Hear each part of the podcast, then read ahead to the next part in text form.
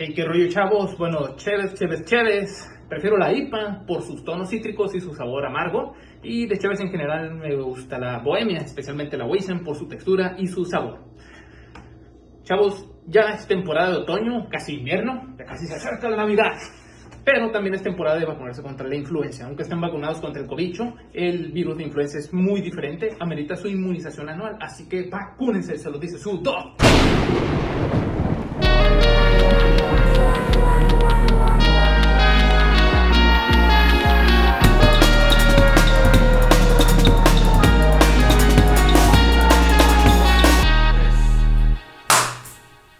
Bienvenidos a otro episodio más de Conexión. El día de hoy tenemos un invitado que es emprendedor de algo muy interesante. Él es Jorge Fernández. Bienvenido, Jorge. Gracias, gracias, chavos. Muchas gracias por la invitación. Un honor. ¿Y ¿Cómo andamos? ¿Qué cuentas? Pues sobrio, deberíamos de cambiar eso. Sí, eso, eso está por cambiar, ¿no? Pues salud. chévere, Saludcita. Salud, miren, ¿de dónde viene? Vamos a platicar de Guaymas Brewing Company. Ujú. A ver, cuéntanos qué es Guaymas Brewing Company. Guaymas Brewing Company es la primer cervecería artesanal del puerto de Guaymas. Ya tenemos oficialmente cuatro años en operación. Eh, somos una de siete cervecerías que tienen permiso a nivel estatal de fábrica de cerveza artesanal. Contamos con nuestro este, tap room aquí en Villas de Miramar, en Guaymas, y pues estamos buscando promover la cultura de la cerveza artesanal a nivel local. Fíjate que yo pensaba, hasta ahorita que vas diciendo, que había más eh, cervecerías que tenían el permiso. Ujú. Porque hace años este, que empezaron los festivales de la cerveza aquí en Sonora, en Hermosillo creo que empezaron, eh, me tocó ver un mundo de gente ¿no? que hacía cerveza. Y em- seguimos yendo los demás años y veía más y más y más. Como que creció esa comunidad cervecera. Pero por lo que cuentas, como que no todas están reguladas. ¿no? Pues es que es un área un poquito compleja. Es, cada, tienes que obtener un permiso municipal, la anuencia, y cada municipio tiene costos distintos. Y ya que lo obtienes, pues ya, ya vas por el permiso estatal. Sin embargo, hemos visto un crecimiento muy exponencial. Por ejemplo, parecía que no, pero en Guaymas, aparte de GBC, hay como 4 o 5 cerveceros caseros. En. Obregón ya hay 5 cervecerías, en Navajo hay 3, en El Chojoa hay un compa haciendo cheve. Si te vas para el norte, pues en Hermosillo tienes más de 20 cerveceros caseros, alrededor de unas 4 cervecerías ya reguladas. Y en Nogales hay 2, 3 cervecerías, en Caborca, en Puerto Peñasco, Agua Prieta, este, incluso en San Luis Río Colorado. Entonces estamos viendo un crecimiento alrededor de todo el estado. Que se van a regularizar, pues ya depende de la mira de cada quien, porque hay gente que produce cerveza de una manera casera y otros que ya traen el plan de, ah, voy a poner mi cervecería, mi local, voy a producir, voy a embotellar, enlatar, lo que sea, ya como un negocio a futuro. Y así, aquí en, en, en Guaymas Brewing Company, ¿cómo fue que empezó? O sea, ¿quién empezó? Vi que eres cofundador, entonces Sí. alguien empezó contigo. Sí, este, somos yo y Víctor Hugo Martínez, un amigo de más de 15 años. La verdad, por borrachos, nos gustaba tomar variedades de cerveza y empezamos a probar cheves del otro lado, estilos diferentes a lo que veíamos disponible. Y de repente, pues, en, haciendo una plática, oye, ¿y si empezamos una cervecería. Y él desarrolló un concepto que se llamaba Cerveza Tres Presidentes. Eh, eventualmente evolucionó a Guaymas Brewing. Y pues ahorita ya tenemos nuestra producción bien armada. Ok, sí, me acuerdo cuando yo los empecé a seguir, me acuerdo que había algo que decía tres presidentes. Ajá. O sea, que así se llamaba antes la cerveza, La cervecería. La cervecería. la cervecería. Oficialmente se llamaba Cerveza Tres Presidentes. Y la idea original era que teníamos la Abelardo, la Adolfo y la Plutarco. Inspiradas en cada uno de nuestros presidentes. La Abelardo era una Pale Ale, la Adolfo era una Red Ale y la Plutarco era una Porter. Eventualmente, por cuestiones de registro de la marca, eh, pues Guaymas Brewing Company se volvió una opción viable. Y dijimos, pues nos van a preguntar de dónde somos. Mejor le ponemos Guaymas Brewing Company, compañía cervecera de Guaymas, y ya nos van a identificar en todos lados. Aparte de que sentimos que promueve mucho más a la ciudad. Y ya de ahí desarrollamos cervezas con nombres de cosas relacionadas. Luego aparte son pioneros, pues está bien que se llamen Guaymas, ¿no? Que ganaron el, nombre. Oye, y cómo, pero cómo fue personalmente para ti el, el amor a esto de, de crear la cerveza? Que es muy diferente a pisteártela y Claro, a claro. hacerla, ¿no? Sí, sí. Entonces, me imagino, porque, pues, puedo decir que, que soy fan de la cerveza, no, no sé si sí un entusiasta, pero me gustaba mucho comprar en esta página Beer House. Sí. Ahí me gustaba mucho comprar. Siempre me gustaba experimentar y probar y pues disfrutas de probar, pero ¿cómo Claro. es hacer la cerveza? ¿Cómo, cómo fue que te nació ese, ese amor por hacerla, no por pistearla? Ahí te va, es toda una historia. Eh, pues yo me fui a Ensenada por cuestiones laborales. Encontré chamba en una empresa de software por ahí del 2013. Entonces ya tenía dos años de graduado, ingeniero en sistemas. Y me salió jala y me fui a Ensenada. Estando allá, descubrí la cultura de la cerveza artesanal. Barecillos que producían su propia cerveza y cervecerías de Tijuana, de Mexicali, que tenían puntos de venta en Ensenada. Por azares del destino, me tocó vivir en un lugar que se llama El Sausal, que es como nuestro Guaymas Norte, cerca de los viñedos. Y pues estaba a cuatro cuadras de cervecería Guamala, una de las principales a nivel nacional. Entonces empecé a ir a probar estilos, bla, bla, y dije, ah, pues hay algo más allá de lo que encuentras comercialmente disponible. También por azares del destino, un compañero con el que trabajaba hacía su propia cerveza. Tenía su, su cerveza casera, e incluso hacía sus etiquetitas, las, las imprimía y muy clandestinamente las vendía en el estacionamiento de la oficina, así entre puro Ah, ok. conocido. Entonces yo le digo a este chavo, oye, a mí me interesa aprender a hacer chévere, ¿qué onda? ¿Me has quebrado? No, sí, este, consíguete una olla prestada porque yo tengo mi equipo y vivo muy lejos. Te enseño el proceso, vamos y compramos los insumos y ah, ok. Había una tienda donde te vendían todo para hacer cerveza casera. Ollas, lúpulo, malta, levadura, todos los materiales y equipo, incluso si ya querías escalar algo un poquito más grande. Un día nos pusimos de acuerdo, compramos las cosas, regresamos al depo donde yo vivía, que era un cuartito bien chico, y ahí mismo con una olla prestada, una olla tamalera de aluminio, que era de la mamá de una compañera, ahí hice mi primera cerveza. Pero fue en el jale. Salimos de la oficina, Ah, salimos de la oficina, llegamos a- al depa y hacer cheve en promedio tardas 5 o 6 horas una cocinada, ya de ahí depende el tiempo de fermentación, pero llegamos, pone como a las 5 o 6, terminamos como a las 12 de la noche. No tenía mangueras, improvisamos muchas cosas, no tenía un termómetro adecuado, utilicé uno de esos que usan para el pavo en, este Día de Acción de Gracias. El punto es que fue un desmadre, pero la cheve empezó a fermentar. Bien clandestino de que la fermenté en un garrafón de vidrio, como para el agua, en mi cuarto oscuro que no tenía ventana. Después de dos semanas fermentó, quedó como de 7 grados. Era un estilo pale ale inspirada en una cervecería que se llama Stone Brewing. Y me gustó toda la actividad de hacer chévere. Se me llamó la atención de estar cocinando algo que eventualmente te lo vas a tomar y te va a embriagar. Entonces ahí me nació la- las ganas de, ah, quiero volver a hacer, quiero volver a hacer. Y me metí en un grupo que se llamaba, bueno, se llama Club de Cerveceros Caseros de Ensenada. Donde raza interesada en querer aprender, este, hacen reuniones cada semana, este, ven algún tema, se juntan para cocinar, se comparten ideas. Y mucha gente que empezó en clubes cerveceros en Baja California eventualmente puso su cervecería ya profesionalmente. Yo duré en el club de cerveceros pues el resto del tiempo que estuve en Ensenada, fueron cinco años en total. Y ahí fue como el, ¿qué onda? Y si me regreso a Guaymas y ponemos una cervecería entre mi socio y yo y a ver qué pasa. Y todo se fue acomodando, pero así fue como me nació a mí las ganas de hacer chévere. Sí, porque dices que eh, te dedicas a los sistemas. Bueno, ahorita no, no sé, no. A ver, platícanos, aparte de la chévere, pues, ¿qué, qué andas haciendo? Soy ingeniero en tecnologías de información y comunicaciones. Este, salí del TEC de Monterrey en el 2011. He trabajado en tres empresas de desarrollo de software.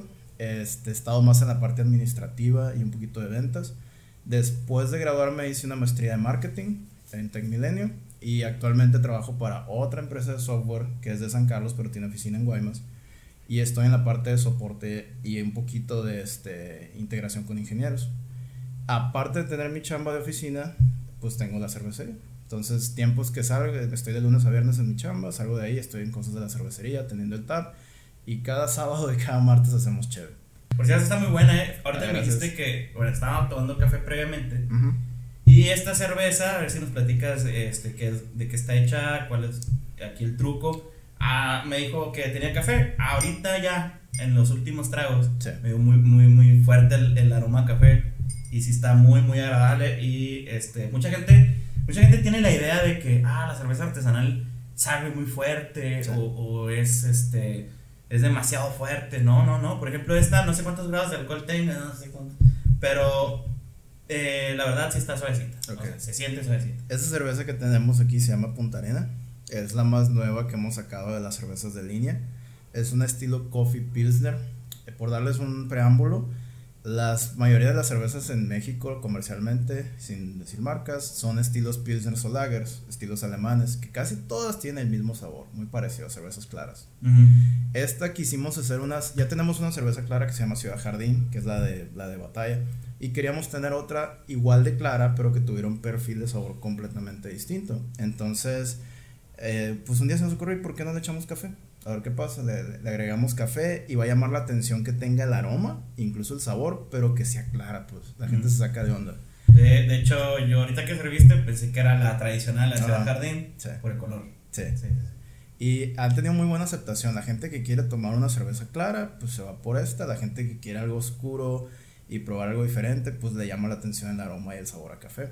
La hicimos, pues Punta Arena, siento que tiene un nombre bonito, aunque la colonia no es tanto. Es, como un tributo a mi madrastra porque ella es de Punta Arena.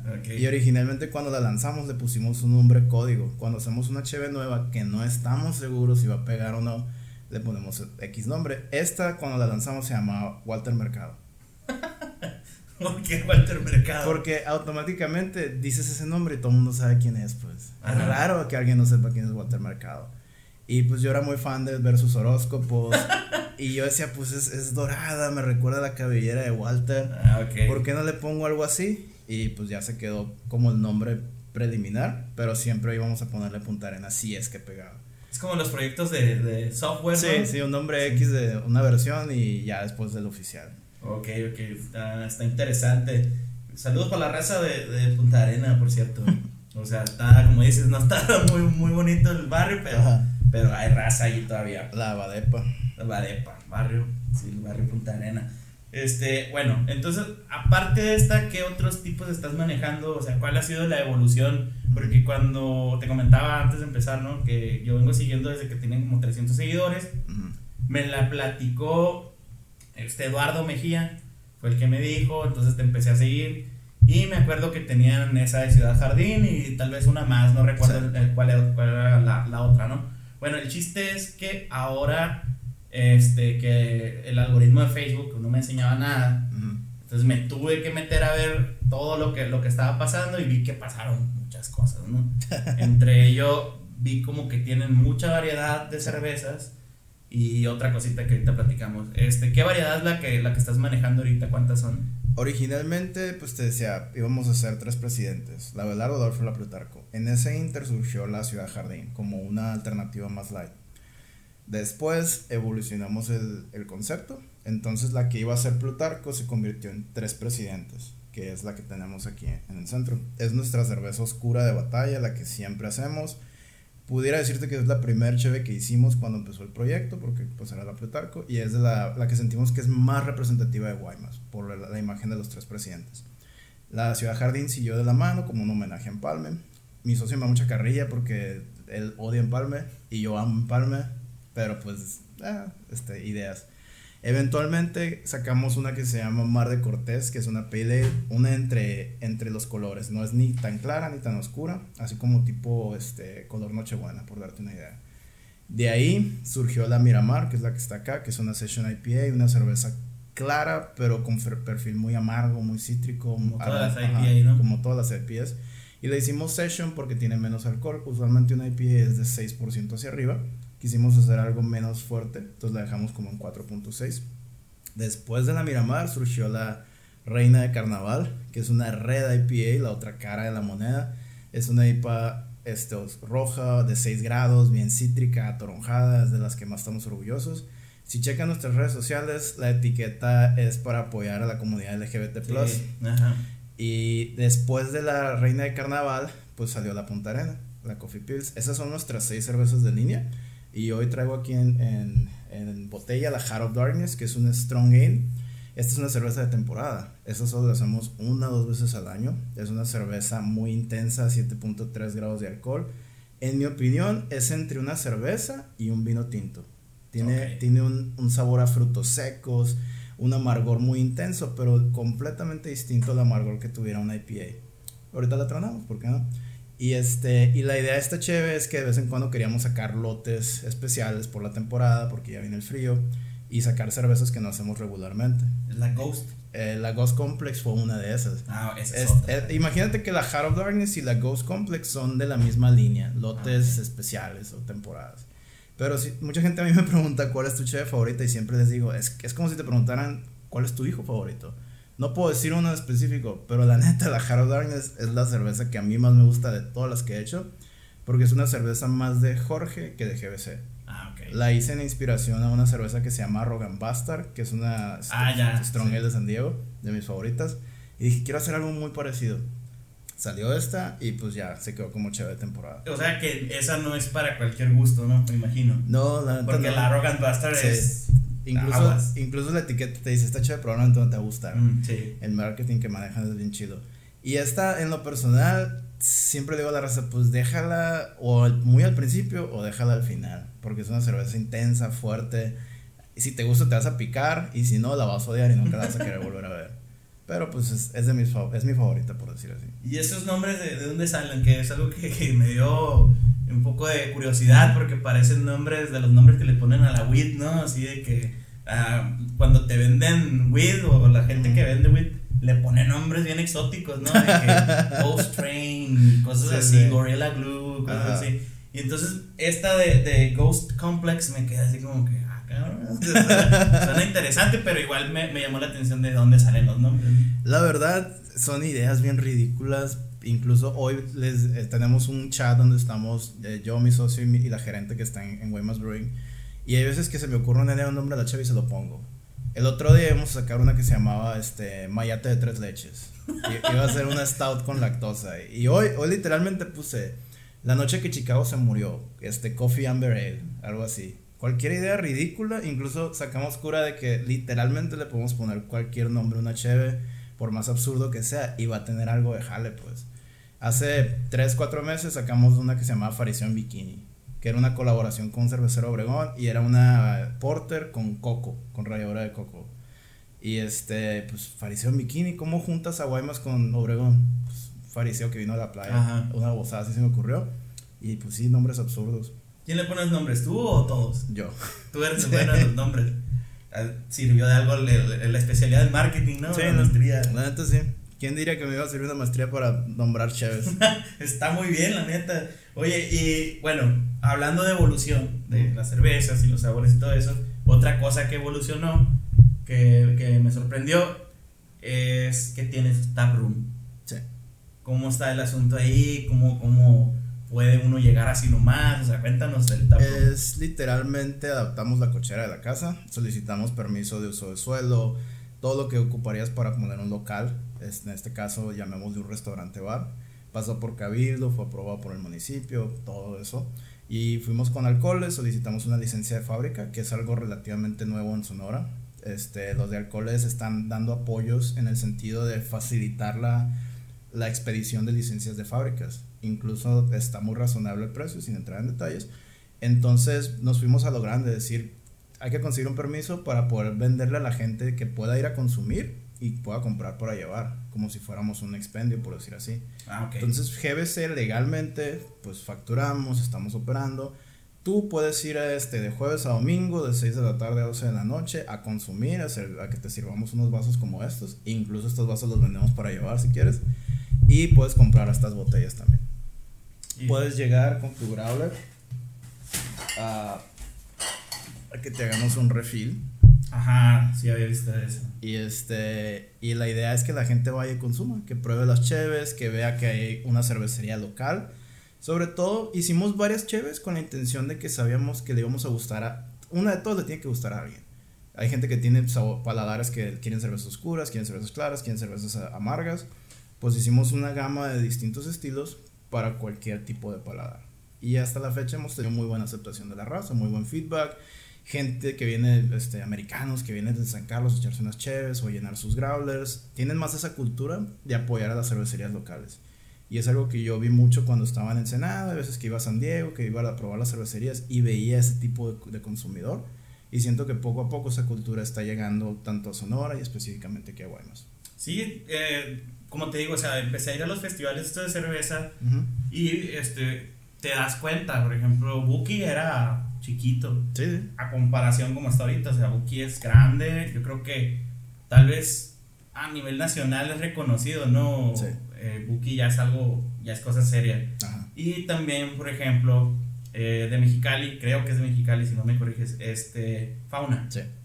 Y también, o sea, tengo entendido que empezó como algo chiquito y ahorita es Fauna, ¿no? Fauna tiene como ya 8 o 9 años, eh, han crecido bastante. De hecho, un hermano de los dueños de Fauna vivía aquí en Guaymas y es el que puso un bar que estaba en las playitas, Coyote. el Coyote.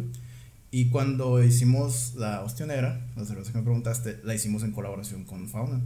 ¿Cómo fue que surgió? Porque, bueno, Ocionera es una cerveza que tiene en sus, entre sus curiosidades que Ujú. es- tiene ostión, ¿no? Así es. Este, en lo que te cuento, te refileo, ¿quieres probar una de esas? ¿Quieres quedarte con la Punta Arena? No, a ver, sorpréndeme. No, O sea, es que también traje de las mismas las dejé en la hielera, pues entonces si le quieres cambiar el paladar o si te quieres quedar con esa. Vamos a probar, ¿qué estamos para, para probar? Estamos catando chéves el día de hoy. en un- y se atravesó un podcast de por medio. Así es, muy bien. Parece excelente. Muy bien, la ostionera. Uy, la verdad, chavos, me encanta que me hagan esa pregunta porque tienen todo un trasfondo. A ver, échale. En el 2019, Guaymas, específicamente el 31 de agosto, cumplió 250 años de que lo fundaron, según los libros.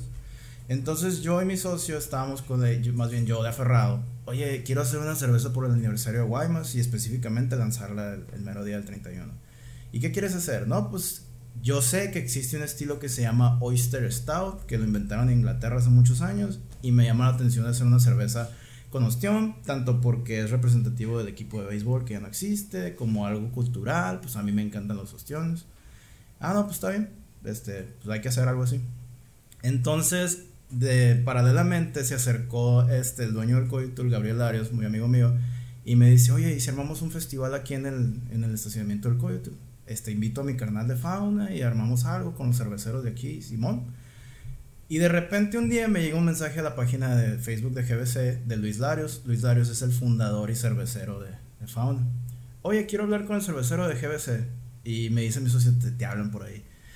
Y hace cuenta como si fuera este un rockstar y yo una niña que soy su fan de que, no mames, me está hablando Luis Larios. ya lo tenía agregado en Facebook, pero nunca había hablado con él. No faneaste. Ajá, tu la, la neta casi sí, pero me aguanté. Ok. Y ya, ¿qué onda este? Soy este, yo soy el cervecero de GBC. Oye, fíjate que voy a ir por el festival de mi carnal y me gustaría saber si te interesaría hacer una colaboración, que es algo muy común entre cervecerías. Una cervecería le pregunta a otra o a varias, ¿quieres hacer una collab?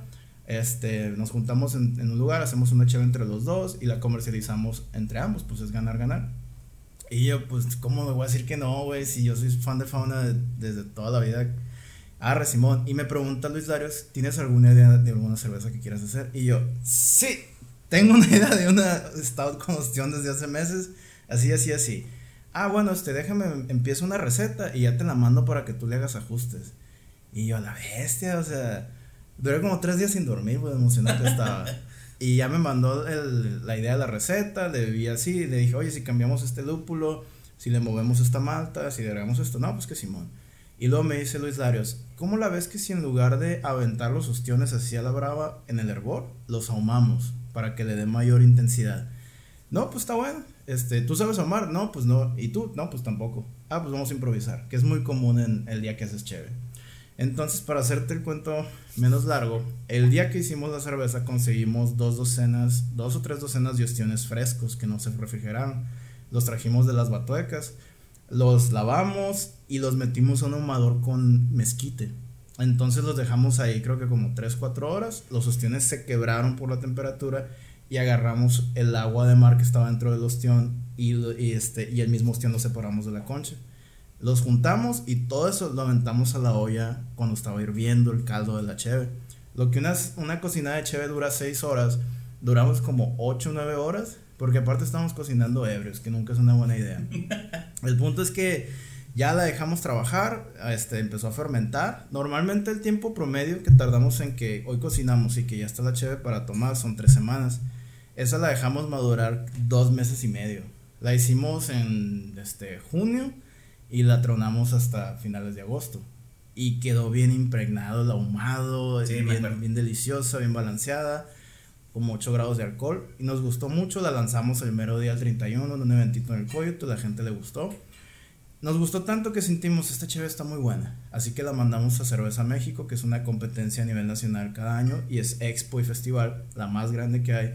Y ganamos medalla de plata en la categoría de cervezas ahumadas. Eso está chingón, eso no sabía, ¿eh? Hasta ahorita. Sí, de hecho la volvimos a mandar y la próxima semana es la, es la evaluación. Entonces vamos a saber si ganamos algo, ¿no? Mandamos la Ostionera, mandamos la Punta Arena, la Tres Presidentes, la Reina de Carnaval. Metimos como seis este, cheves en total. Y a ver si traemos otra medallita. También mucha suerte por No, ahí. gracias. A ver, a ver, ojalá que sí.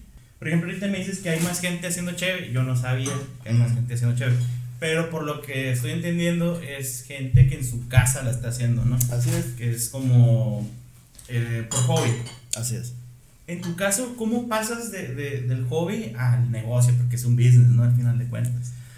¿Cómo paso al negocio? Eh, sin, sin querer son- sonar arrogante, te lo juro que desde que empecé a hacer cheve en el, en el cuartito donde vivía en Ensenada, yo decía, mis cheves están buenas y siento que le va a gustar a la gente. Y justo en ese momento, en, mi- vida laboral, la empresa donde estaba ya no vi crecimiento. Entonces me, me, me, me desasignaron de un proyecto, me seguían pagando mi sueldo y yo estaba entre renuncio no renuncio, busco en otro lado, acá. Ya tenía cinco años en esa empresa. Y me fui a, vendí todos mis muebles, me fui a vivir a la casa de un camarada. Y ese, eh, ese inter que fueron como tres meses de no trabajar, porque de repente me dijeron, ¿sabes qué? Te vamos a liquidar. Ah, pues está bien, ya pensaba renunciar, pero pues me tomaron la decisión por mí, me dieron más lana. Me fui a vivir con un camarada, vendí mis muebles y empecé a hacer chalán de una cervecería que se llama Cardera.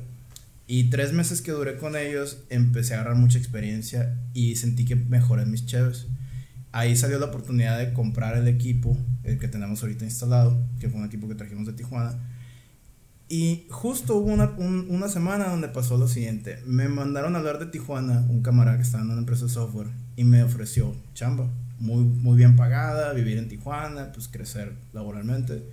Y yo estaba en, ¿qué pasaría si me voy a Guaymas y pongo la cervecería? Y, y sentía que si me quedaba en Tijuana, era como, ah, a lo mejor me voy a quedar con el que, que hubiera pasado. Y pensando, ok, si me voy y no pega, de todas maneras sigo teniendo chamba de ingeniero, puedo conseguir trabajo en otro lugar y no hay bronca. Entonces me vine con la decisión tomada, pusimos GBC, no teníamos idea de permisos, idea de cómo iba a ser el concepto, simplemente queríamos hacer chévere. Y tres, casi cuatro años después, estamos muy felices con lo que hemos logrado. Entonces, de buenas a primeras, casi casi fue que el business Ujú. empezó de ser tu hobby allá Sí, a hacer negocio aquí. sí. Se me hace bien cabrón, ¿eh? Se me hace bien cabrón porque, o sea, yo estuve en una situación similar. Estuve viviendo en Hermosillo nueve años, estaba trabajando allá. Este, el último trabajo que tuve, pues estaba bien, ¿no? Pero sí, como que había cositas que no me hacían muy feliz, que digamos, ¿no? Ujú.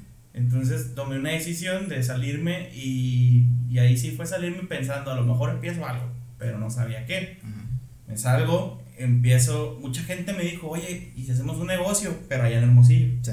Entonces empezamos un, un negocio de, de desarrollo de software. Yo no soy desarrollador, Ujú. cabe mencionar, pero mi parte del marketing les, les servía, digamos, a ellos, ¿no? Claro.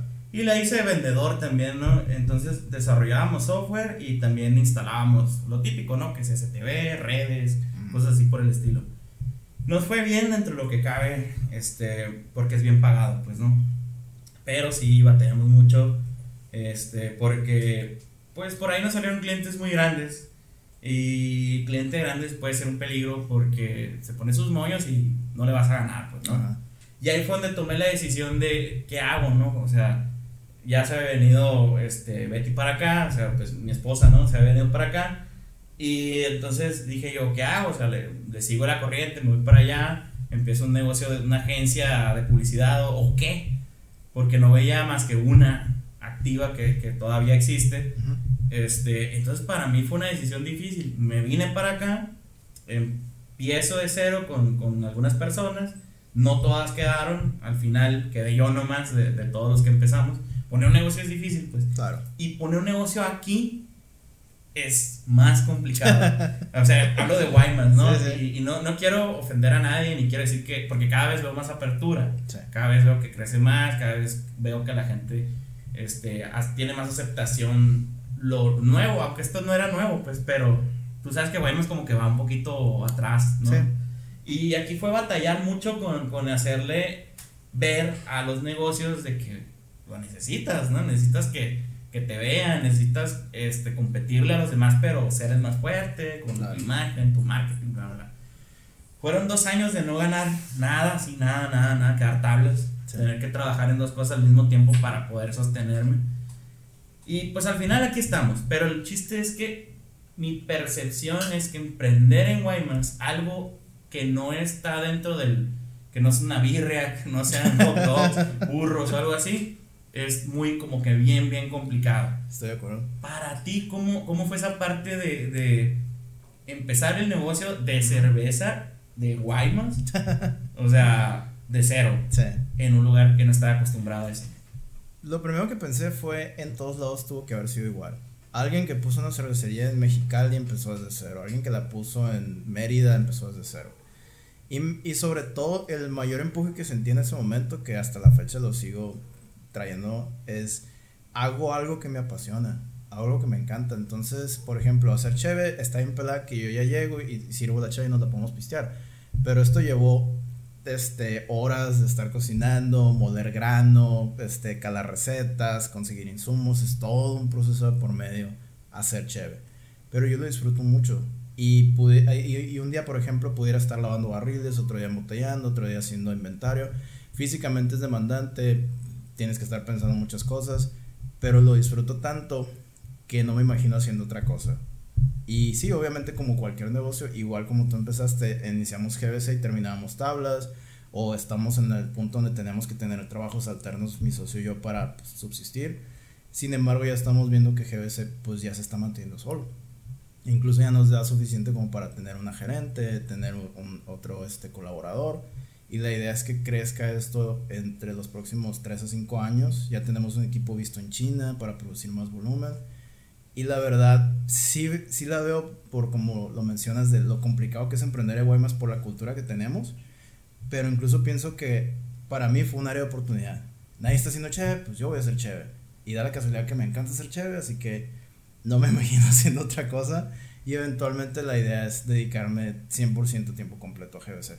¿Crees en el, en el dicho este?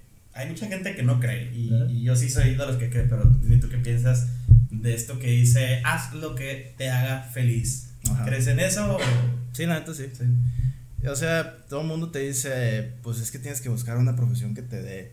Pero ¿qué tal si haces eso y ni siquiera te apasiona? Que ya lo sientes como algo monótono, que vas y haces tu chamba y no tienes satisfacción personal. Para mí es bien surreal hasta la fecha despertarme y saber que estoy pisteando algo que yo hice. Y literalmente hemos tenido gente que nos ha dicho, oye, güey, está bien chido tu concepto, le quiero meter lana, no quieres hacer una sociedad, este, agarrar socios. La neta no, porque nos gusta a mí y a mi socio tener control absoluto de GBC. Nada que suceda en GBC no tiene nuestro visto o aprobación. Y esa sensación de tener tu propio negocio no la puedes cambiar por otra cosa, aunque te esté dando más. Al menos eh, en mi caso estoy muy feliz con lo que hago GBC está creciendo al ritmo que yo quiero, es mi negocio, no tengo alguien diciéndome, oye, ya tienes que hacer esto, ya tienes que hacer lo otro. Yo mismo marco la pauta de cuándo hacemos las cosas en la cervecería y como es un esfuerzo colaborativo entre mi socio y yo, pues nos complementamos. Este, somos muy contraparte de que si yo tengo una idea, tú me, me, balanceas en qué pudiera salir bien, qué pudiera salir mal y hemos visto que eso nos ha funcionado para que GBC este, vaya creciendo al final de cuentas una sociedad, o sea, en tu caso es con una persona, entonces es, es, lo he comparado, ¿no? Como tener una especie de, de matrimonio, algo así. ¿Haz de cuenta? Porque son ideas diferentes, costumbres diferentes, y a veces eso complementa, como dices, pero también me imagino que puede llegar a ser medio complicado, ¿no? Claro, pero pues también va por medio de una amistad, pues entonces seamos socios o no, la amistad perdura y hemos llegado al punto donde sabemos bien cómo, cómo balancear las cosas entre los dos. Entonces, vemos que a GBC como la prioridad, pero pues también está nuestro tiempo libre, las cosas que hacemos. Mi socio tiene su esposa, sus hijos, yo no estoy casado, tengo esas responsabilidades. Entonces balanceamos las cosas que hacemos dentro y fuera de la cervecería y al final del día hacemos algo que a los dos nos apasiona muchísimo. ¿Qué tan importante ha sido para ti el, el, el networkear? el Uh. conocer raza. Este, me imagino, ¿no? O sea, ya que estás en el gremio, que has de conocer un chingo de gente igual que ustedes, que empezó de cero o que va empezando incluso. Y supongo yo, que no soy experto en, en esta área, que, que debe ser sumamente importante el hacerte este tipo de contacto. Claro. De hecho, yo lo vi desde antes de que me regresara a Ensenada. Estando allá, empecé a buscar cervecerías de Sonora. Buki Beach tenía poquillo. Había dos que tres cerveceros caseros. No había nadie más. Y de repente me topé con que había una en, Obregón. Empecé a mandarles mensajes en sus páginas de Facebook. Oye, ¿hay un número donde me pueda comunicar? No, pues que sí, marca. Y ya. Oye, fíjate que me llamo Jorge Fernández, vivo en Ensenada, pero soy de Guaymas y me quiero regresar a poner una cervecería y quisiera preguntarte cuál es tu opinión de cómo va lo de la cheve. Hice tantas llamadas que llegué al punto de que cuando me regresé, contacté a esa raza, me acerqué a los cerveceros y fundamos una asociación de cerveceros del sur de Sonora. Ah, tú eres de los fundadores también de. Yo soy el presidente. No, no, pues. ok, ok. Entonces, eso- Súper metido, ¿no? Sí, neta, me, me involucré tanto de decir, pues hay que promover esto. E- Y, y mucha gente piensa, no, pues va a haber más competencia. Eso es bueno, que haya más gente que se anime a hacer cheve, mejor por Guaymas, mejor por cualquier lugar. Y incluso es muy colaborativo porque si estamos cerveceros de, vamos a decir, pequeños, entre comillas, nos apoyamos en pedir insumo para obtener mejores precios, en obtener este consejos. Oye, ¿sabes que yo tengo un barril así? Te lo mando para allá y tú me mandas este. Entonces tenemos un- una red de apoyo entre las cervecerías. Y eso es algo que no ves en todos, en todos lados. Y para nosotros, lo que es la Asociación de Cerveceros del Sur de Sonora, que estamos Marvida, Guaymas Brewing, Bajipo en Obregón, este Punto Unión en Concorid, Yaquecita, La Rueda, Namu, que también en Obregón, este Lloreme 308 en Navojoa y una cervecería, la, la de Chojoa, que no me acuerdo el nombre, pero pues nos apoyamos en casi todos los días tenemos el grupo WhatsApp donde, oye, este, yo necesito tal mal, también es el paro, Simón, te presto esto, oye, ocupo un barril. Y esas cosas nos ayudan a ganar, ganar. Entonces siento que el networking es bastante bueno en este ambiente de cervecerías. Obviamente hay rockstareo en otras cervecerías, hay gente que mira a- diferente a, a ciertos proyectos, pero en general es colaborativo, es echarnos la mano. Y por ejemplo, a mí me sirvió mucho el tiempo que estuve en Ensenada acercarme a cerveceros de Mexicali y de Tijuana. Hasta la fecha llevo comunicación con ellos. Cuando fui a Cerveza México el año antepasado, que ganamos la medalla, fui al, al evento. Ahí pues yo, no quiero decir la casualidad, pero pues era la primera vez que iba a Cerveza México y mandamos la astionera y pegamos el chicle con la medalla de plata. Hice amistad con cerveceros de Mérida, de Monterrey, de Guadalajara, de Querétaro, de Veracruz y hasta la fecha tengo relación con ellos. Entonces sé que si nos vemos en eventos es muy buena amistad. Oye, te mando cheve, tú me mandas cheve. Incluso aquí en GBC hemos traído cerveza invitada de Ensenada. Y la idea es que en algún punto ya mandemos nosotros a fuera de Guaymas. ¿Cómo se hace la cheve? O sea, a lo mejor hay mucha gente que ya sabe, ¿no? Pero Ajá. para los que no saben o no sabemos, ¿cómo se hace una cheve? Utilizas cuatro ingredientes. Utilizas agua, utilizas malta, que puede ser malta de trigo, malta de cebada, eh, malta en general. Utilizas lúpulo, que es una planta que le da el amargor a la cheve. Todas las cervezas tienen lúpulo, es, es de a fuerzas. Y el último ingrediente, que es el principal, es la levadura. La levadura hace que se fermente ese líquido y se convierta en cerveza. Imagínate que vamos a hacer un té. Calentamos agua, metemos un sobrecito, en este caso el sobrecito tiene malta. Después de cierto tiempo nos va a dar el color que va a tener esa cheve, el perfil.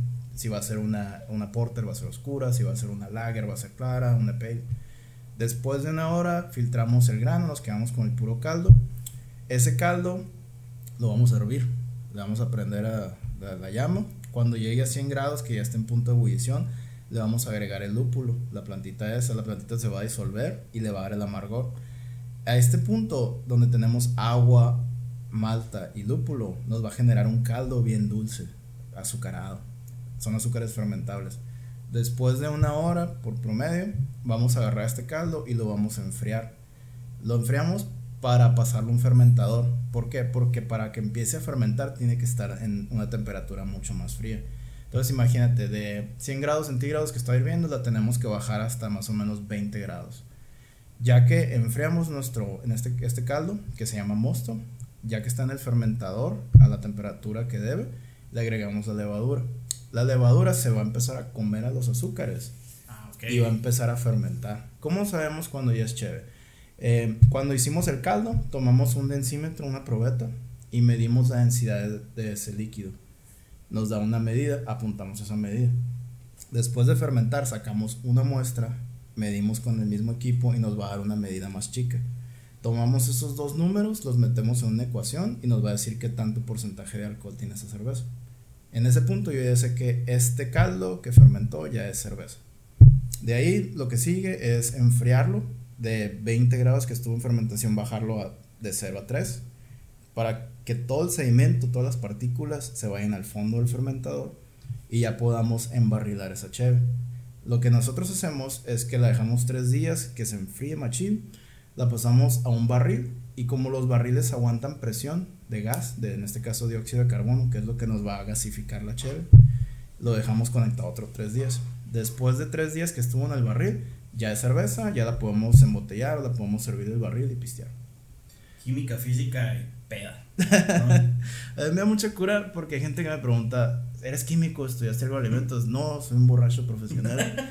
este, que le interesó saber cómo hacer. Les, les, hago una referencia en chila. Les digo, ¿viste Breaking Bad? No, pues que sí. Ah, como Walter White. No, yo soy Jesse Pinkman, güey. Yo no tengo idea de los químicos, pero aprendí a hacer cheve por gusto y sé las medidas.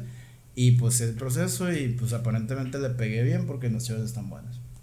Aparte de la medalla que ganamos en, Cerveza México, el año pasado, antes de que empezara la pandemia, en febrero del 2020, estuvimos en el Festival de Desierto de Sonora en Hermosillo, que organizó Buki Ahí la Tres Presidentes, que es la que estás tomando, ganamos medalla de bronce en la categoría de cervezas oscuras. Entonces, hasta la fecha, GBC tiene una medalla nacional y una estatal. Ojalá sean más este año. Sí, ojalá que sí. Como te digo, estaría chingoncísimo, la neta. Sí, fíjate que una vez me tocó probar, mosto dijiste que se llama, ¿no? El caldo está dulce. Ajá. Me tocó probar en la preparatoria, nos llevaron, me acuerdo, a la cervecería Modelo. Y nos dieron a probar eso y me supo como a, como a tamal de lote dulce, así, Ajá, ¿no? ese es. Sí, sí, sí, y me llamó mucho la atención y medio nos explicaron el, el proceso, ¿no? De, pero no me acordaba hasta ahorita que, que dijiste, ¿no? Como, ¿Cómo es que le quitan los, los azúcares y todo eso? O sea, está súper interesante y, y, es algo que mucha gente puede pensar o asumir de que, ah, está bien pelada ser chévere, pero tiene su, su, tiempo. Me imagino que tus primeras recetas le errabas, ¿no? O sea, ¿cómo, ¿cómo fue que encontraste el punto de, ah, sí, está buena? Probar, prueba y error, prueba y error. Es 100% prueba y error, man. O sea, por ejemplo, la tres presidentes la hicimos y nos gustó, pero dijimos, le podemos cambiar esto, quitarle esta malta, ponle esta levadura. Fácil, fueron como 10 lotes que se hicieron hasta que llegara como está ahorita. Y hasta la fecha de vez en cuando le hacemos dos que tres ajustes. Es prueba y error 100%. O sea, pudieras decir, ah, voy a tratar de repetir el lote, lo hice de esta manera, apunté todo y lo voy a copiar en la siguiente cocinada. Pero pues la idea es que evoluciones, que tus cervezas vayan mejorando. Entonces es prueba y error. Y desafortunadamente terminas pisteando. o afortunadamente. ¿no? Algo que, que, que, está bien curioso y que pasa también en, en la cocina eh, es que nunca puedes encontrar sabores similares, pero nunca una cerveza sabe igual a otra. O sea, siempre es de que se pueden parecer, pero nunca, nunca, nunca son iguales. Ustedes me imagino que tienen sus recetas y que exactamente tienen que ser igual para que sea para siempre. O lo más parecido posible. O sea, obviamente puede haber un grado de diferencia de que a tal día cocinamos algo así y, y, no quedó igual, o le pusimos este lúpulo y lo cambiamos porque se nos acabó. Pero procuramos que sean lo más aproximadamente posible de un lote a otro. Pero hasta la cheve, hasta la cheve, siento yo, ¿no? Que hasta la cheve comercial no siempre sabe igual, ¿no?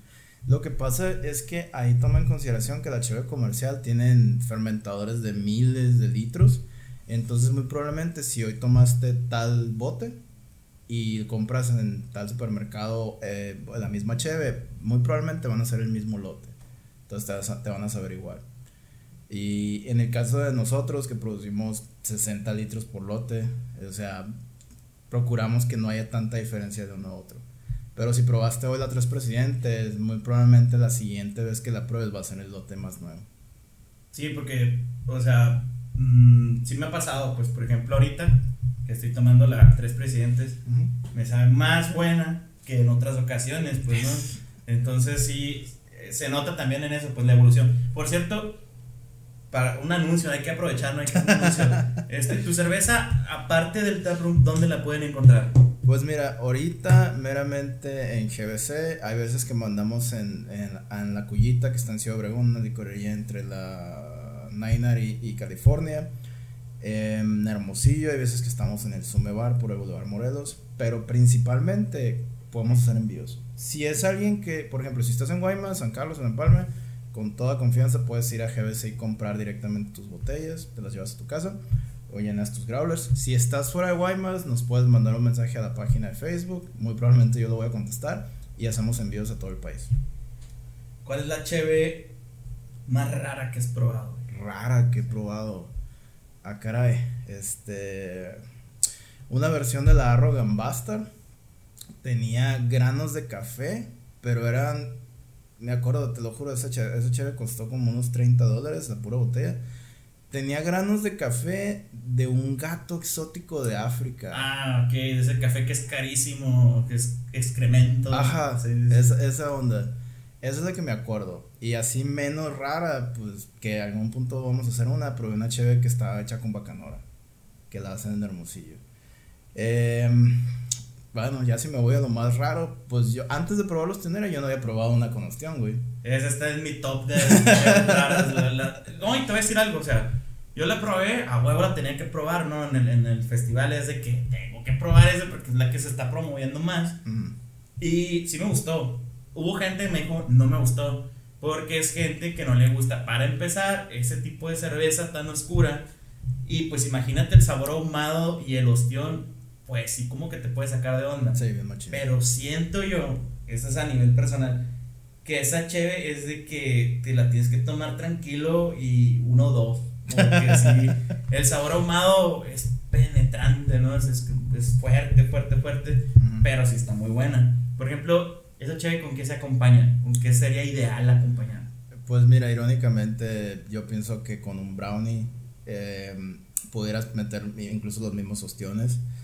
Suena contraproducente meter marisco con una cerveza oscura, sin embargo, yo pienso que marisco combina con cualquier estilo de cheve. Entonces, si ya me fuera algo bien específico, sí, un- unos ostiones con limón y una cheve bien ahumada, pareciera que no, pero sabe muy bueno. O sea, la ostión va con ostión. Sí, no, Ok. no le erras ahí. Sí, estuvo interesante. Eh, en un viaje que, que hice con mi amigo este, Derek, el güero del bocho, un holandés, nos fuimos a, a probar cheve a, a Uruapan. Ujú. Y, y que por cierto, sí está muy buena la, la cheve de, de allá. Este, y nos, la verdad estuvo muy, muy bien ese día. Y nos dieron dos tipos de, de cerveza que son raras, ¿no? Una fue aguacate, a huevo, o sea, Michoacán, de aguacate. Y estaba así bien verdosa, ¿no? Te soy sincero, casi no sabía aguacate, o sea, sabía bien poquito. Y no era como que, puta, qué buena está la cheve. Ahí sí no fui tan fan. Pero las otras cervezas que tenían, que eran como más tradicionales y estaban muy buenas. Y una de, de wheat, o sea, es Michoacán. Canavir. Ajá, y tenían una como hidromiel, que eso no es, no es cerveza en sí, ¿no? Es otro- más tipo, pues no meramente un mezcal, es, es un licor fermentado. pero es más dulce, ¿no? Sí. una hidromiel de, de weed y tenían una cerveza de weed. Y me acuerdo que sí, nos fuimos riéndonos de ahí, ¿no? Eso sí, o sea, estábamos risa y risa y, y todo, pero el sabor, o sea, desde... Me dijeron, tú tómale, así, ¿no? Yo no sabía qué era. Y me dijeron, tú tómale, a ver, a ver, a ver. Y les pegué un trago y... Esto sabe mota, les dije, ¿qué, qué onda? Ya me dijeron, no, sí, es la base de la cerveza, no sé qué. Sí, bueno, que esperaba. Sí, sí, y ya, pues, no, el efecto fue Ujú. como bien relajante. Sí. O sea, te soy sincero, fue, fue muy relajante. Y entonces mi top 3 es aguacate, weed y, y ostión. O sea, son, son las tres chaves más, más raras que, que he tomado. Eh, pero vámonos a, a, a lo más tradicional. ¿Qué, cuáles, y, ¿Cuáles son las diferencias y qué tipos de chaves son las que existen? ¿no? Para que nos eduques un poquito aquí con, con esto de que IPA o Pale Ale o este claras o de trigo o sea cómo está el asunto ahí Pues mira, la gama, a ver si me lo puedo explicar porque ya me está pegando la Harold este, aquí, aquí, en México siempre hemos estado con la idea de, son claras oscuras, punto. Sí. Lamentablemente, la, la, mayoría de las cervezas que, que, tenemos disponibles en los supermercados son del mismo estilo, lagers o pilsners en su efecto. Todas saben muy parecidas, aunque tienen sus diferencias. Entonces, cuando yo le llego a la gente y le ofrezco una porter, que es un estilo inglés o, o americano, dependiendo de la interpretación, una pale ale, son cheves que no encuentran disponibles normalmente, pero que son cheves que estoy seguro que les pueden gustar. Nosotros nos enfocamos en hacer cervezas estilo ales. La diferencia, hay dos principales variantes. Tienes las ales, que puede ser pale, ale, brown ale, amber ale, hasta porters y stouts. Y tienes del otro lado las que son lagers y pilsners, que son siempre van a ser claras. Pudiera haber una lager oscura, pero ya es un estilo, se le llama especialidad. Entonces nosotros enfocamos en cervezas de estilo ale. La diferencia clave, las lagers y pilsners se fermentan a una temperatura como más baja, como pudiera ser de 8 a 12 grados centígrados. Y las ales se fermentan más altas, se fermentan de 18 hasta 24. La diferencia yace en que, por ejemplo, estás tomando una comercial y luego, luego si se, te calienta te sabe mala, mm. sobre mm. todo por el clima de Sonora. Eso es porque esas cervezas están diseñadas por alemanes desde hace más de 100 años y son ideales para climas fríos. Entonces, nosotros les ofrecemos cervezas estilo ale que se pueden calentar un poquito, pero por el tipo de levadura y el estilo que son, resaltan los sabores. Incluso, por decirlo, la tres Presidentes sabe más tostada si se calienta más el vaso. ¿Por qué? Porque una cheve mientras más fría se sirva, menos vas a ver. O sea, no, no se va a descifrar exactamente el sabor. Entonces, nosotros ofrecemos el, vamos a decir, estilo sales con la idea de que sean chéveres que te las puedas tomar a gusto, tranquilo, sin prisa de que ya te la tienes que acabar porque se calentó. Y sobre todo que mientras más te la vayas tomando en tu vaso, más va a resaltar el sabor principal de la cerveza. Y siento que pues es algo que hemos logrado. Sí, sí, que es cierto, nunca lo había procesado así, ¿no? Que, que la cerveza este, comercial, fría, sabe mala, y esta es cierto, o sea, te la das en una platiquita como estamos ahorita, este, pues obviamente tiene que, que, cambiar la temperatura, se va calentando, pero no sabe mal, está buena, y resalta el sabor. Eh, sí, fíjate que ahorita que dices eso y que la cheve comercial sabe mala, la que me sabe más mal así de, de todas las cheves son las lager que vienen en botella color verde, no sé por qué, las Heineken y las este, 2X lager, ¿no? Ajá me saben malísimas. Una vez que, que se empiezan a, a, calentar, me saben muy, muy, muy malas. No sé por qué. O sea que todas las veces que había de esas aquí en la mesa no eran tuyas, eran de los invitados. Eran de los invitados, sí, sí, sí. No, no estoy acusando de que sean de pedos, ¿no? Pero sí, o sea, yo, yo a veces este, prefería así tomarme un, un whisky o algo. Sí. Porque sí, no soy fan de cuando se calienta la, la cheve pues, comercial, ¿no? Pero sí, la verdad que, que está bien interesante este, el, el, la variedad que existe de, de las cheves. Por ejemplo, aquí, a los que están detrás de en la producción, ¿qué cheves son las que les gustan probar de las comerciales? ¿O las, sus favoritas? Yo nomás tomo indio. ¿Nomás? Por ejemplo, esa cheve, ¿qué, ¿qué, es? Es una este, lager oscura. Lager oscura. Es que es como que especial, ¿sí? La verdad, te voy a ser sincero. La, la indio en realidad es como una tecate, pero con colorante. ¿Ah, sí? Sí. Una desilusión total, ¿no? Sorry, pero es lo que es. No se preocupen, todavía nos pueden patrocinar cervecería indio. No, no, este, todo bien, la neta. Este, Arturo, ¿cuál es tu, tu cheve predilecta de los comerciales? Eh, pues me gusta mucho la Corona, modelo. Eh, Curse Light la, la he estado disfrutando mucho últimamente. Últimamente. Eh, Curse Light y, y la Indio también me gusta. Por ejemplo, esas cheves que, que son la Corona, la Kurz. Todas son, son lagers pilsners. ¿La tuya? Creo que también la mayoría de las que he probado son lagers. Y son las que más me gustan realmente, las que son claras. Okay. Pero artesanales, este, ¿qué es lo más interesante que han probado? ¿O cuál les ha gustado más? No importa que no sea de aquí, ¿no? Que sea de otra parte del mundo. ¿No has probado? Creo que la bohemia es artesanal. No. Bueno, pues hay que hacer algo al nunca, Sí, nunca es demasiado tarde. Ya estamos abiertos de las 6. ¿eh? Sinceramente, a mí no sé, o sea, no sé qué es lo que, lo que, lo que me voy a tomar, Pero Ok. casi siempre trato de pedir la más oscura que tenga. Ah, ok. ¿Cuál es, ¿Cuál es la diferencia así con ese tipo de cheves? O sea, entre más oscura, ¿qué significa eso? Que... Erróneamente, mucha gente piensa que mientras más oscura es más fuerte. Ujú. Es meramente el color de la cheve. No porque sea más fuerte significa que a fuerzas tiene más alcohol que una clara. Lo que le da el color oscuro es que las maltas que se utilizaron estaban muy tostadas. Ok. Ahí te va. Vamos a hablar más de escuela de cheve.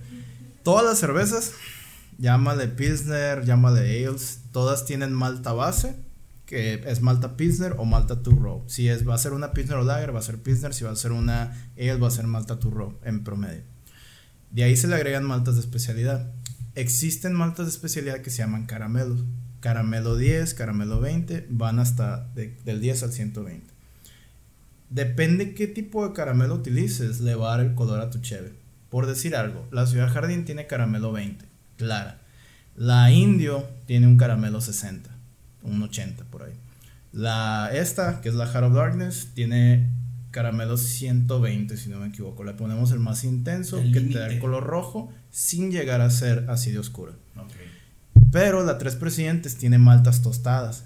Que hay N cantidad de maltas tostadas. Hay una malta tostada que se llama chocolate. No tiene chocolate, pero sí se llama por el color. Hay otra que se llama Black Prince, que es otra gama de negro. Te dan ese perfil oscuro, tostado, sin llegar a tener un sabor este, como si fuera café, sin llegar a ser tan intenso. Te dieran notas parecidas, pero no tiene café.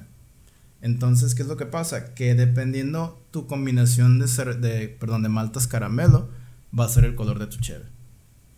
Ok, es algo así como también, bueno, en el café también el tueste tiene que ver y mucha gente cree que un café muy oscuro es un café más fuerte, la misma creencia Ah. que existe la cerveza muy oscura que es más fuerte.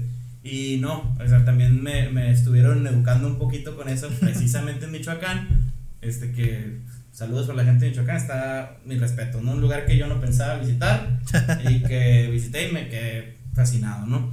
Este, bueno, el caso es que me explicaban que el café, entre más tostado, pierde más propiedades, pero es más oscuro. Y la gente cree que es más puro el café, más oscuro, pero no. Y luego también de que la temperatura a la que, a la que haces el café, mucha gente cree que tiene que estar hirviendo y es erróneo. Tiene que estar no en el punto de ebullición del agua. Tiene que estar como 80, 70 grados, algo así me explicaron. Y que el café en sí, un buen café, es un café que se ve como clarito, pero que es más puro, ¿no? Según yo, por ejemplo, corres el riesgo de darle astringencia, que te da un sabor no deseado si subes la temperatura de más. Entonces es una estira y afloja entre tanto la cantidad que uses, el que tan tostado está y la temperatura que vayas a usar. En el caso de nosotros tratamos de balancear. Cuando hacemos, por ejemplo, la Tres Presidentes tiene dos estilos de malta oscura que le dan el perfil. Sin embargo, la cantidad que le ponemos buscamos que no te dé una sensación así como un retrogusto desagradable, que sea pisteable. Esa es la clave de todas nuestras cheves. Queremos que sean cheves pisteables para todo el mundo en general. ¿Con cuántas tienes para ponerte así feliz? Ahí depende del metabolismo de cada quien. Si te soy sincero, yo creo que aguanto un 6 de las cheves mías dependiendo del estilo. Pero pues también soy más de probar una cheve por el sabor, Ujú. no por el efecto. Porque te puedes embriagar con cualquier cosa. Pero una cheve que la disfrutes por el sabor, por el perfil, por las notas que te da, pues yo creo que es una experiencia más grata, más placentera.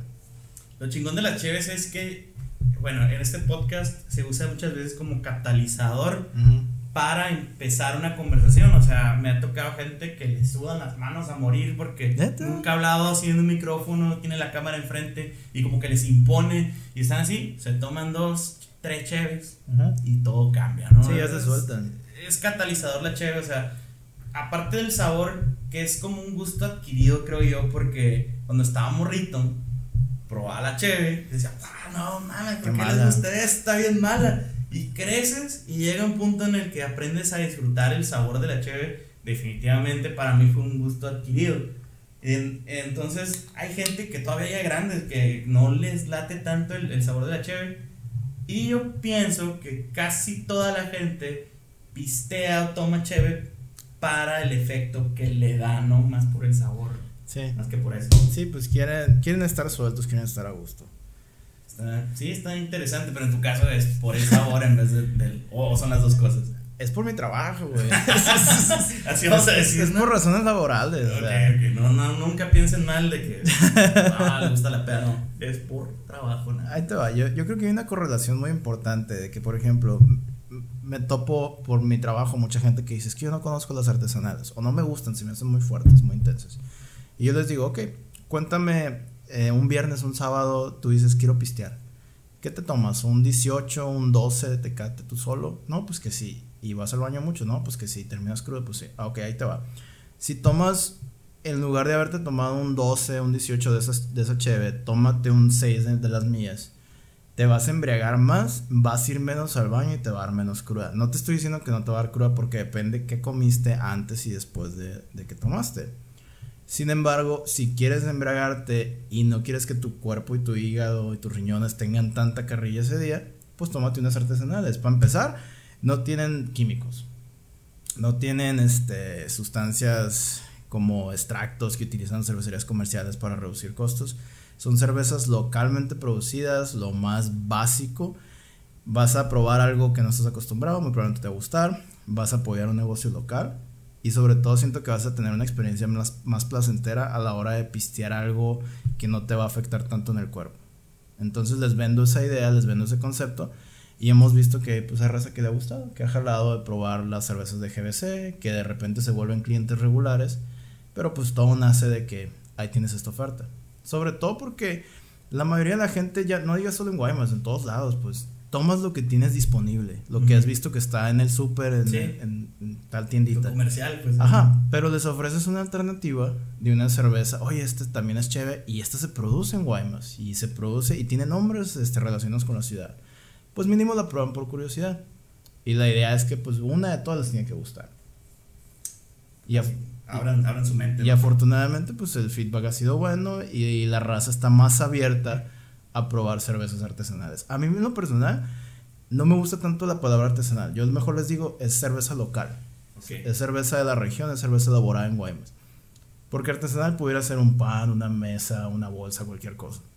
Entonces mejor les, les planteo el concepto, es cerveza localmente producida con la idea de promover la cultura de la región.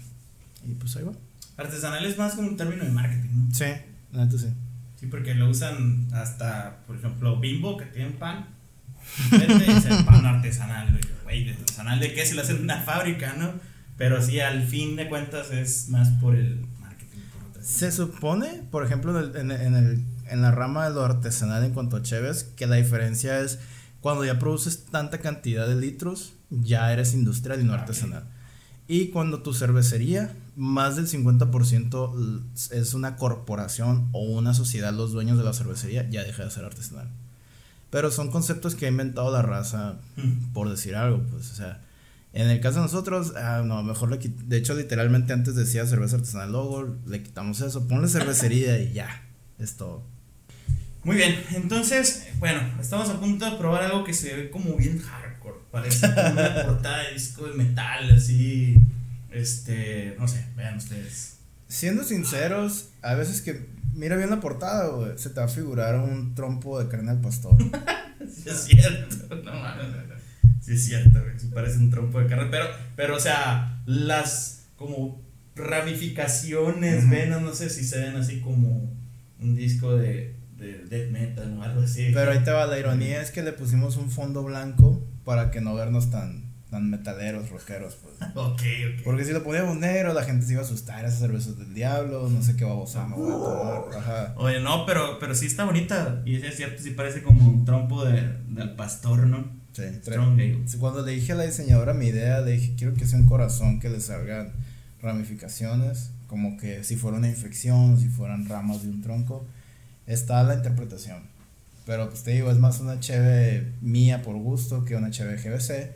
Pero nos gustó tanto que está muy buena como para no lanzarla. Y es nuestra, una de nuestras cheves de temporada. Strong Ale, esta, ¿cuál es la diferencia con, con una, este, una cerveza, por ejemplo, la Tres Presidentes?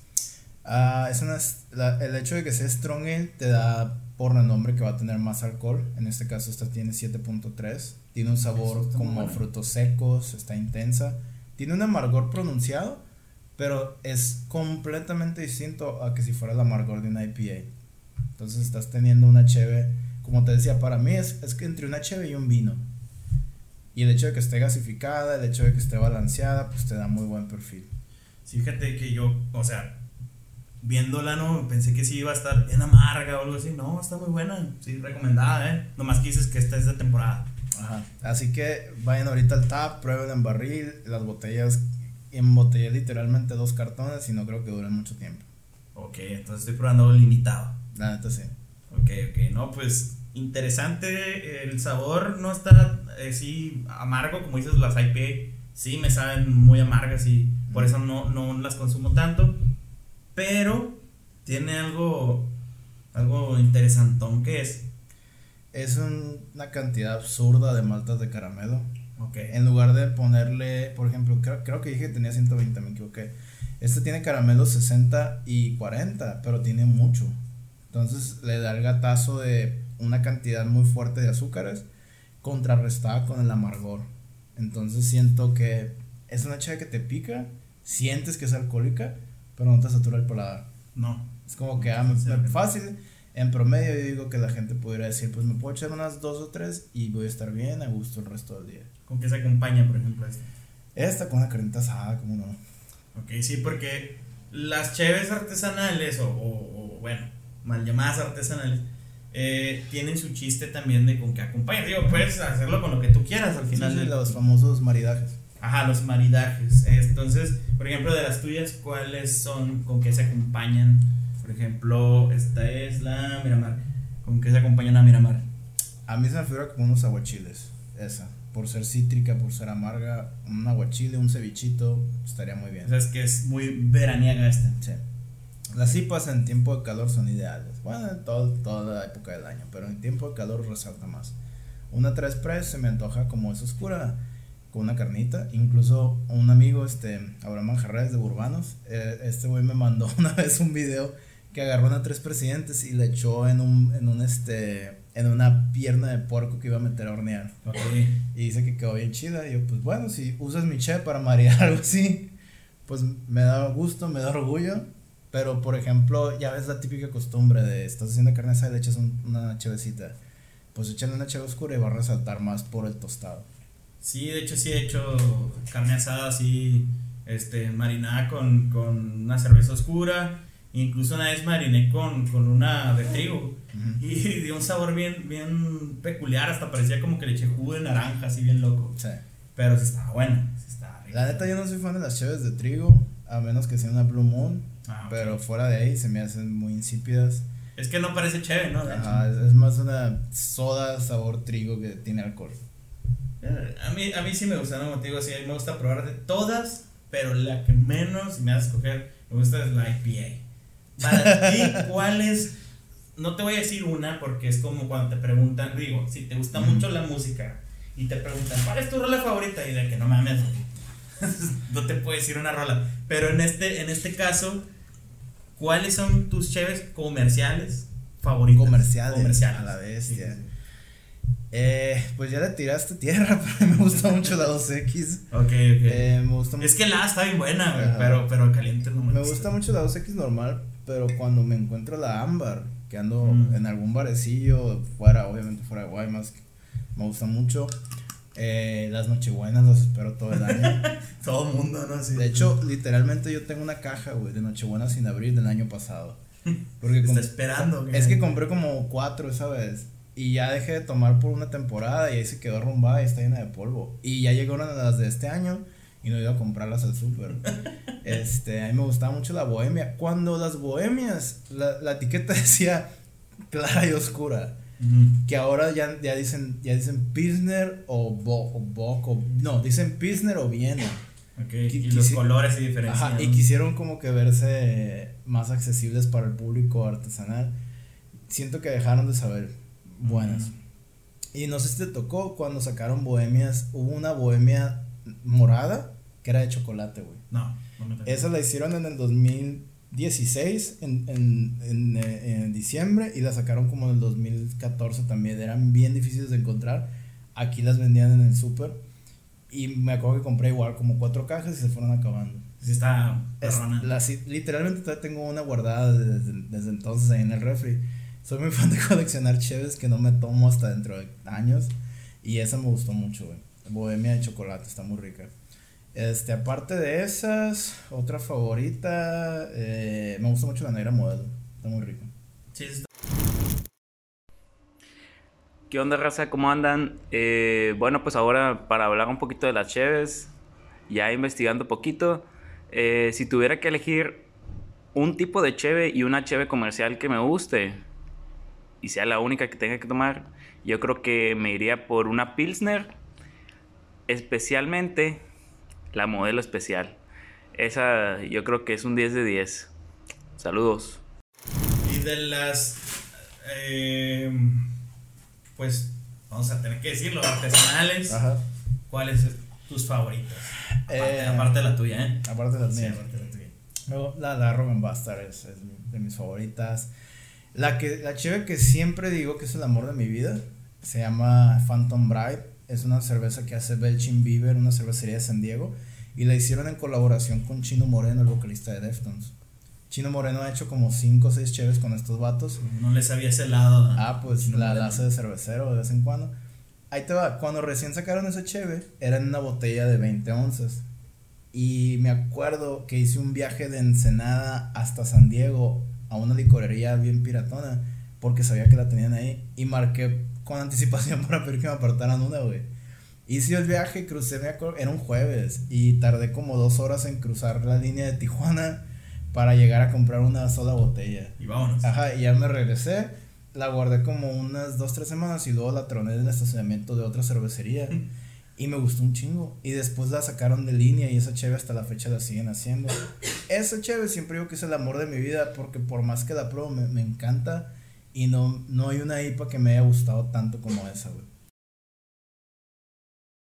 Pues muy bien, este, bueno, ahora sí, ya para despedirnos, ahora es el anuncio completo de GBC, Ajá. este, horarios, ubicación y todo lo que tengamos que saber. GBC, Weymouth Brewing Company, estamos en Pez Espada, 196, Villas de Miramar. Estamos de jueves a domingo. Jueves a sábado es de 6 a 12, domingos de 6 a 10. Eh, pueden llegar, pueden pedir cheve, este, tenemos eh, convenio con es, Matonis. Entonces tú puedes llegar, tenemos menús de la pizzería, pides algo a Matonis, eh, dices que es para la cervecería, le dan prioridad en la entrega y no te cobran envío. Entonces es muy interesante el mariaje de cheve con pizzas. Y es- está bien chingón, o sea, el, el combinar cheve con pizza es de las mejores. Sí, es, la, es la idea, más eh, eventualmente queremos poner cocina, pero por mientras en lo que estamos enfocados al tap, esa es la opción. Em, tenemos la alternativa si quieres irte a echar unas cheves, si quieres comprar botellas para llevar, si quieres llevar tu growler y rellenarlo o comprarle los growlers que tenemos disponibles, ahí tenemos todo. Tenemos sudaderas, tenemos playeras, tenemos su vasos merch. a la venta, mercancía. Más adelante van a llegar las gorras y pues ahí estamos. Em, lamentablemente no aceptamos mascotas, no aceptamos menores de edad, así que pues tienen que, que llegar a echar unas cheves ahí. ¿Quieres llevar a tu perro? Sorry, bye. No, no, no, no, no puedes llevarlo por el momento. Lo que pasa es que tengo perros ahí, pues son muy territoriales. Entonces no, no podemos tener gente de fuera en cuanto a perros. Antes de irnos, para que quede aquí grabado, ¿cuál es tu meta con GBC? Quiero que GBC esté disponible en todo el estado, si no es que todo el país. Quiero dedicarme 100% a GBC. Quiero vivir de GBC. Y quiero promover a Guaymas como el puerto que le dio chance a una cervecería de crecer. Y siento que mis cheves están muy buenas, están ricas, tenemos buena variedad. Y toda la escuela que obtuve en la Baja California en cuanto a hacer cheves, en cuanto a administrar mi negocio, la- se ve reflejada en el producto que ofrecemos. Y sobre todo quiero hacer algo que me siga apasionan- apasionando y es algo que GBC hace. Nunca me enfada, puedo estar cansado, tengo mis manos llenas de cicatrices y quemaduras de cosas relacionadas con la cheve. Entonces hago algo que me apasiona y todos los días lo siento igual, güey. No lo comparo, fíjate, me da más satisfacción esto que la música, que mi carrera, que mi maestría, porque es algo que disfruto 100%. Y no veo el día donde algo así deje de, de apasionarme como lo hace. Qué chingón y muchas felicidades. No, gracias. Y suerte en todo lo que venga y todos los premios y ya, o sea, La de plata está chingona, pero hay que ir por la de oro y Claro. hay que todo lo que se pueda. Felicidades, un gran ejemplo. Jorge Fernández, muchas gracias por haber estado. No, gracias por la invitación, nosotros. Y pues el chavos. aplauso. Nos vemos en otro episodio de Champs. Esto fue Conexión.